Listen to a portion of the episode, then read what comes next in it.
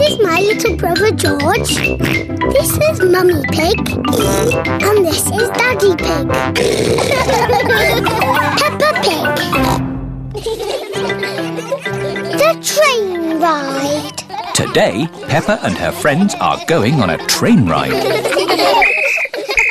Mr. Rabbit is the station master. How many tickets? One, two, three, four, five, six, seven, eight, nine, ten. Ten child tickets and one teacher ticket, please.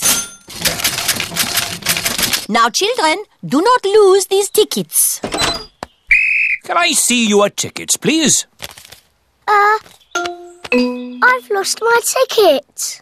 Oh, dear Pedro, you must be more careful. There's your ticket. Ho ho! Try not to lose it again. Here comes the train. Choo-choo! Miss Rabbit is the train driver. All aboard!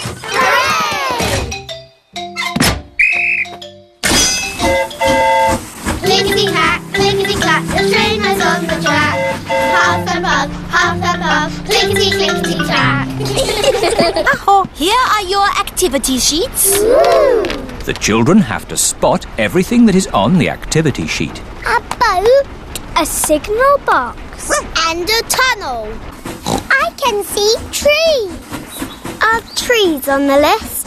Uh, no. I can see clouds. Are clouds on the list? No. I can see Grandad Dog. Ahoy there! Hello, Grandad Dog! Is Grandad Dog on the list? Silly Peppa, my Grandad won't be on the list. But he is sailing a boat. And a boat is on the list. Hooray! The children tick the boat on their activity sheets. Tickets, please! Mr. Rabbit has come to check everyone's ticket. Uh, I think I've lost my ticket. Oh dear, oh dear. Meow. There's your ticket, Pedro. You were sitting on it. Now you try not to lose it again, Pedro. The train is going slowly uphill. The train is going quickly downhill.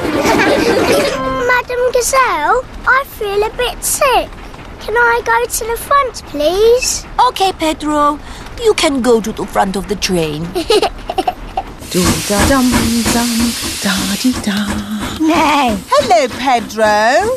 Not feeling very well. Would you like to drive the train for a bit? Yes, please. Clickety clack, clickety clack, the train is on the track. Half and puff, half and puff, the train is on the track. a signal box. That's on our list. Hooray! The children tick the signal box on their activity sheets. The signal has stopped the train so that someone important can cross. It's Mrs. Duck and her friends.